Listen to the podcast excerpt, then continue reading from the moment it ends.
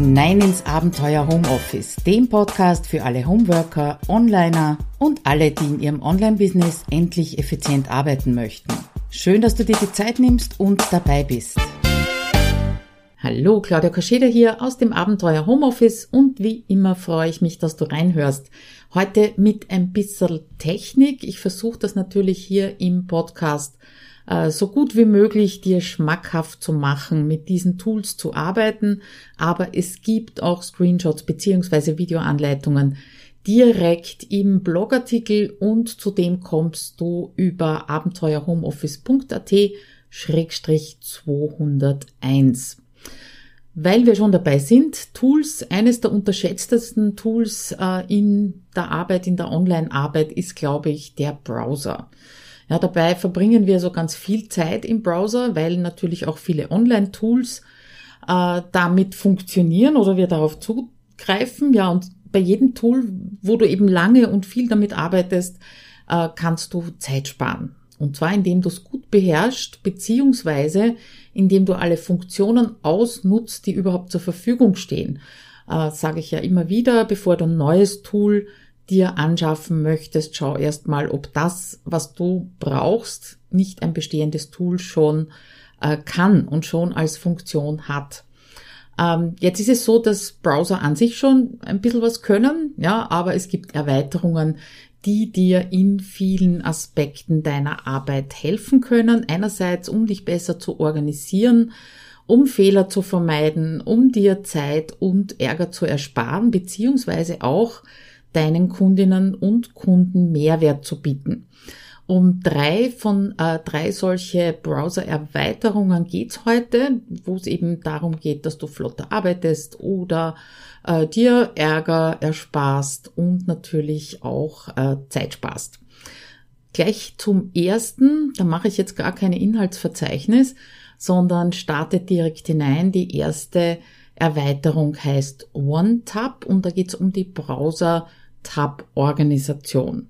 Und ursprünglich hatte ich diese Browser-Erweiterung nicht unbedingt für mich ausgesucht, weil ich bin eher der Typ, der immer alles zumacht. Also äh, mehr als, ich sag mal, zehn Tabs habe ich nie offen, sondern ich habe das für Kunden getestet oder eine Kundin getestet weil sie hat immer unendlich viele Browser-Tabs offen lassen und hat dabei leider auch Online-Tools offen, in denen ihre Einträge nicht automatisch gespeichert wurden. Ja. Und damit ist, glaube ich, schon klar, was passiert ist. Äh, der Browser ist abgestürzt durch ein Update, das sie gemacht hat und alles war weg. Und sie konnte es natürlich nicht mehr nachvollziehen warum sie so viele Tabs offen hatte und warum sie sich davon, von dieser Gewohnheit auch nur schwer getrennt hat, das ist ein anderes Thema. Das hat natürlich mit Workflows zu tun, mit Strukturen zu tun. Ja, aber das wird hier einfach zu weit gehen. Lieber zeige ich dir bzw. erzähle ich dir ein paar Anwendungsmöglichkeiten für dieses kleine Helferlein und wie gesagt, im Video siehst du dann auch genauer, wie du am besten damit arbeitest. Du kannst also mit OneTab äh, viele Tabs gruppieren miteinander, aufheben und noch viel andere lustige Dinge machen. Ich äh, möchte dir eben anhand von ein paar Praxisbeispielen zeigen, was das Ding kann oder für dich tun kann, noch besser. Nehmen wir an, du recherchierst für einen Vortrag oder du recherchierst für einen Blogartikel. Und ich glaube, das ist wirklich der Klassiker schlechthin, warum viele Tabs offen sind, weil du eben auf der Suche nach Ressourcen bist, dann stolperst du über interessante Artikel, die du vielleicht später lesen möchtest. Ja, für den Fall übrigens zum später Lesen äh, gibt's noch bessere Möglichkeiten als OneTab, wie zum Beispiel die App beziehungsweise Erweiterung zu Pocket. Anderes Thema. Wir bleiben bei der ersten Anwendung. Du hast recherchiert, du wirst aber heute nicht damit fertig, alles durchzuarbeiten und eben in deinen Vortrag einzuarbeiten. Und die Tabs bleiben natürlich offen, weil du ja am nächsten Tag weitermachen möchtest. Am nächsten Tag hast du aber keine Zeit, um weiter dran zu arbeiten. Also bleiben die Tabs natürlich offen, die du in der Recherche gefunden hast und werden außerdem mehr, wobei viele schon gar nicht mehr zu deiner Recherche gehören, sondern zum nächsten Arbeitstag. Jetzt könntest du natürlich sagen, pff, wurscht, ja, stört doch niemanden, wieso soll ich den Browser überhaupt schließen wollen? Ja, dass so Abstürze vorkommen, ist auch klar. Aber ein Grund könnte dafür sein, dass du eben den Browser am Abend schließen möchtest, dass du gewisse Seiten oder Online-Tools als Startseite deines Browsers definiert hast. Ja, und wenn du das so definiert hast, dann öffnen sich die nur automatisch beim Neustart des Browsers. Das heißt, wenn der offen ist und du klickst auf ein neues Tab öffnen, dann kommen die einfach nicht daher, die du als Start-Tabs definiert hast. Äh, bei mir sind das zum Beispiel meine 1-Minuten-To-Do-Liste in Trello, mein Social Media Planungstool CoSchedule, meine Zeiterfassung PrimaTime.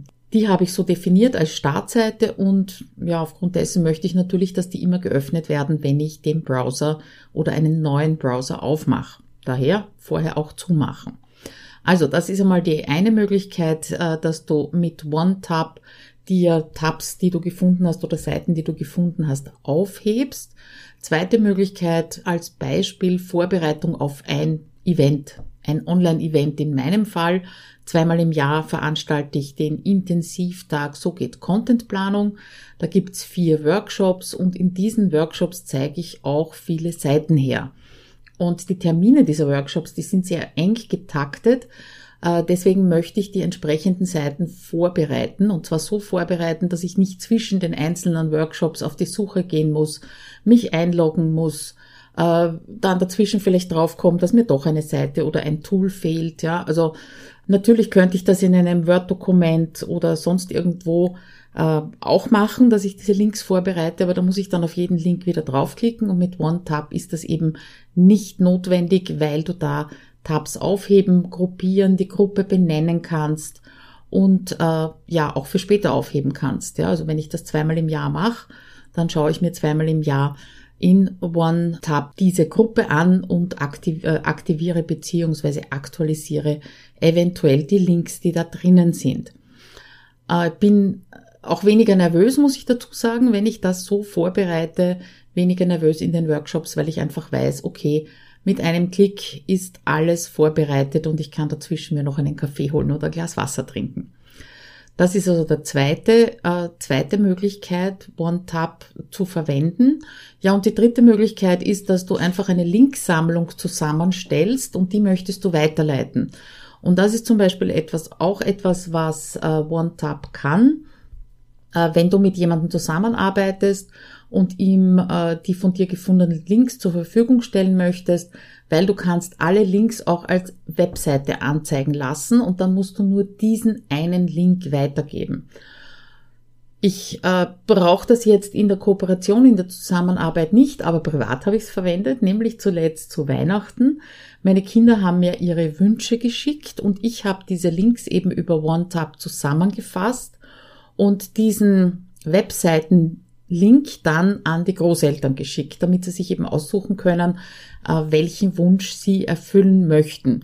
Und glaube mir, das hat mir einiges an Diskussionen erspart, ja, beziehungsweise äh, wenn man das jetzt über WhatsApp macht, es schaut fürchterlich unübersichtlich aus und so haben sie das sehr schnell sich anschauen können und dann eben entscheiden können, was sie den Kindern kaufen.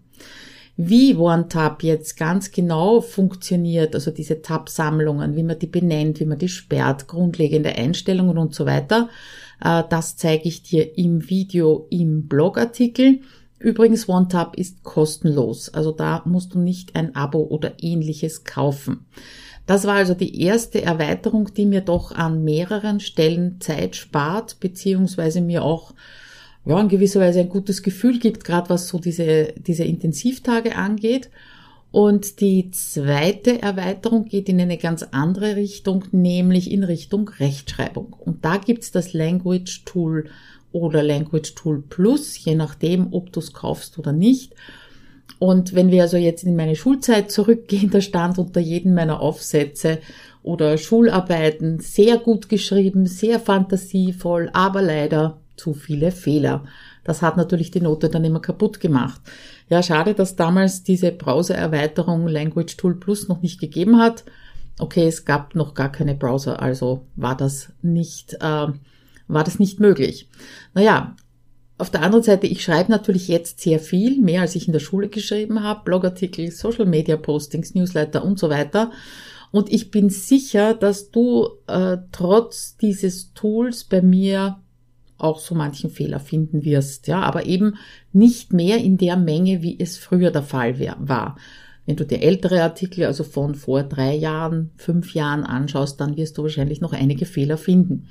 Das Schöne an der kostenpflichtigen Version von Language Tool Plus ist, dass es in jedem Text, den du im Browser bearbeiten kannst, also auch in den Social Media Postings, die Rechtschreibung überprüft und dir dann verschiedenfärbig anzeigt, ist das jetzt ein Beistrichfehler, ist das ein Rechtschreibfehler, äh, ist am Stil etwas zu meckern, wobei, da muss ich ganz ehrlich sagen, das ignoriere ich sehr oft.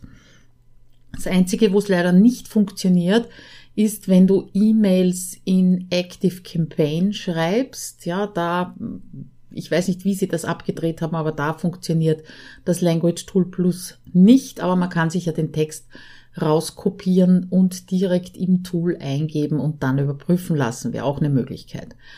Äh, du kannst auch das Wörterbuch um Ausdrücke erweitern, die du eben oft verwendest und die das Tool nicht kennt oder in seiner Bibliothek hat so zeigt es mir inzwischen einige meiner österreichischen Ausdrücke nicht mehr als Fehler an. Ähm, das ist ein bisschen nervig, wenn ich das immer so schreibe und dann wird das eben angestrichen. Äh, du kannst dich natürlich nicht 100% darauf verlassen, das ist, glaube ich, ganz klar. Du musst immer noch mitdenken. Teilweise macht das recht eigenartige Vorschläge, ja, also vor allem, wenn es die Wörter eben nicht kennt.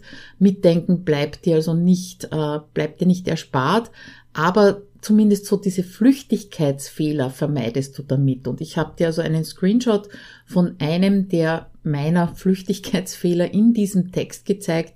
Da habe ich zum Beispiel statt äh, Ausdrücke habe ich Ausdrücke geschrieben. Und du kennst das ja, dass das Gehirn Buchstaben, fehlende Buchstaben ersetzt und dann auch den Text noch lesen kann.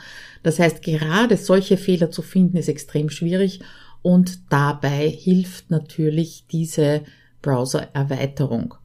Ja, und in Sachen Beistrichsetzung ist mir immer wieder eine Freude, damit zu arbeiten, weil sonst hätte ich nämlich weniger, wesentlich weniger Beistriche in meinen Texten drinnen. Äh, du kannst also das Language Tool Plus entweder gratis online für kürzere Texte verwenden, so wie zum Beispiel aus dem Newsletter, oder du bezahlst pro Jahr circa 50 Euro, also pro Jahr 50 Euro und kannst es dann als Browser-Erweiterung verwenden. Und wie gesagt, eben überall, wo du einen Text eintippen möchtest, wird dann dieses Tool an deiner Seite sein. Das spart mir jetzt natürlich auch einiges an Zeit, weil früher habe ich also versucht, die Texte von hinten nach vorne Wort für Wort zu lesen, äh, damit mir solche Flüchtigkeitsfehler auffallen. Ja, und das macht jetzt das Language Tool Plus für mich. Kommen wir zur dritten Erweiterung, die ich dir vorstellen möchte. Und zwar geht es darum, ganze Webseiten äh, zu sichern mit Print-Friendly und PDF. Also man könnte es auch ausdrucken, mache ich natürlich nicht. Und es gibt unendlich viele Tools, ja, mit denen du einen Screenshot von der ganzen Seite machen kannst oder Ausschnitte daraus eben äh, screenshotten kannst. Und erst kürzlich habe ich von einer Kundin äh, gelernt, dass das sogar mit Bordmitteln am iPhone funktioniert. Das wusste ich nicht. Ja, man lernt nie aus. Aber es gibt zum Beispiel die Browser-Erweiterung Go Full Page. Die ist wirklich hübsch und das ist total nett anzusehen, wenn die so wie im Pac-Man-Manier die Seite abfotografiert. Die fotografiert aber die gesamte Seite ab. Das heißt, da ist das Menü drinnen, da ist die Sidebar drinnen und so weiter und so fort. Und das möchte ich oft gar nicht. Ich möchte oft nur den Text haben, beziehungsweise meine Kundinnen wollen oft nur den Text haben. Und äh, auf Print Friendly, das ist eben jetzt das äh, dritte, die dritte Erweiterung, bin ich in erster Linie gestoßen, weil ich nach einer Möglichkeit gesucht habe, meinen Teilnehmerinnen in HomeSuite Office 2.0 die Textinhalte auch als PDF zur Verfügung zu stellen. Also rein theoretisch ist nicht notwendig, weil äh, Sie haben auch nach Ende dieses Programms den Zugriff äh, auf die Inhalte, aber manche mögen das eben sich ausdrucken oder vielleicht als PDF abspeichern. Und dieses Print Friendly, nicht kostenlos, ja, in der Version als WordPress Plugin, also nicht unbedingt die Browsererweiterung. Ja, man kann das also als Browsererweiterung verwenden. Da ist es gratis oder dann eben als WordPress-Plugin. Da kostet es circa 34 Euro pro Jahr und das ist es mir allemal wert. Und äh, da kann man also einen Button dann einbauen und damit können sich die Leute selber das PDF herunterziehen oder eben auch nicht, wenn sie es nicht brauchen. Ja, das erspart mir natürlich unendlich viel Zeit. Das ist, glaube ich, logisch. Und ich habe dir auch einen Screenshot reingegeben, wie das bei mir im Kursbereich ausschaut. Das Aussehen des Buttons, das kannst du beeinflussen und du kannst auch festlegen, ob du im prinzipiell auf jeder Seite deiner WordPress-Installation angezeigt haben möchtest oder ob du eben lieber mit einem Shortcode arbeitest. Ich nehme den Shortcode, weil wenn das jetzt eine Lektion in HomeSuite Office ist, wo es ein Video drinnen gibt, dann ist das nicht wirklich sehr sinnvoll, das als PDF auszugeben. Ja, aber ich habe halt auch viel Text drinnen und deswegen baue ich diesen Button dann ein. Was mir an Print Friendly auch sehr gefällt, da sind wir aber jetzt immer noch in WordPress Plugin Bereich, ist, dass ich unnötige Elemente wie zum Beispiel die Sidebar und das Menü eben, dass das weggelassen wird und äh, du kannst sogar ganze Absätze herauslöschen. Ja, also auch wieder Screenshot drinnen, da zeige ich dir, wie ein Absatz gelb hinterlegt ist und mit dem Löschen-Symbol zum Löschen angezeigt wird. Das ist auch ganz nett. Ja, das waren also die drei Erweiterungen beziehungsweise ein bisschen geschummelt mit der zusätzlichen Möglichkeit, äh, das auch als Plugin zu verwenden. Einmal die Browserorganisation über OneTab, dann als zweites die Rechtschreibprüfung mit dem Language Tool Plus. Wie gesagt, das kostet wenn du es als Erweiterung verwenden möchtest, an die, was habe ich geschrieben, ich glaube 50 Euro pro Jahr. Ja, und zuletzt, ähm, zuletzt die ganze Seiten sichern beziehungsweise aus Seiten PDFs erstellen mit Print Friendly und PDF. Zeitersparnis, glaube ich, liegt auf der Hand, aber mit allen drei Erweiterungen spare ich nicht nur Zeit, sondern manchmal auch Geld und Nerven ohne die Vorbereitung der Links mit OneTab für den, äh, für meine Intensivtage wäre ich davor viel nervöser, ja, und könnte mich also weniger auf die Teilnehmerinnen und die Inhalte konzentrieren, weil ich ständig befürchten würde, dass ich etwas nicht wiederfinde und dann müssen die Zuseherinnen warten, bis ich alles gefunden habe. Uh, also da werden Sekunden zu Stunden, das kennst du vielleicht. Ohne das Language Tool Plus müsste ich entweder eben meine Texte mit wesentlich mehr Rechtschreibfehlern veröffentlichen oder viel Geld für das Lektorat ausgeben oder viel Zeit mit dem Durchlesen verbringen. Ja, und ich mag mir gar nicht vorstellen, wie viel Zeit oder Geld für eine virtuelle Assistentin es kosten würde, wenn ich nicht print-friendly im Kursbereich hätte. Oder meine Teilnehmerinnen müssten sich das mühselig mit Copy und Paste rausholen und selber verarbeiten. Das ist, glaube ich, auch nicht sehr kundenfreundlich. Du siehst also, im Kleinen steckt oft Potenzial für große Einsparungen und in diesem Falle eben mit diesen drei Browser-Erweiterungen. Äh, Würde mich natürlich freuen, wenn du mir einen Kommentar am Blogartikel oder unter dem Blogartikel hinterlasst, welche Erweiterungen dir Zeit sparen. Vielleicht sind da noch ein paar Schätzchen drinnen. Ich habe natürlich ein paar mehr Erweiterungen, aber das waren die drei äh, wichtigsten für mich, die ich dir vorstellen würd, wollte. Und wenn du noch welche hast für mich, dann rein in den Kommentar. Freue ich mich auf jeden Fall drauf. Also, dann wünsche ich dir schöne zwei Wochen. Nächste Woche äh, vom 26. bis 30. werde ich auch auf Social Media ein bisschen weniger unterwegs sein. Da gibt's nämlich meine HomeSuite Office Challenge. Wenn du noch nicht angemeldet bist und das rechtzeitig hörst, freue ich mich natürlich, dich dort zu treffen. Und zwar unter abenteuerhomeoffice.at-challenge kannst du dich noch anmelden. Also schöne Zeit und wir hören uns in 14 Tagen wieder. Bis dann. Ciao.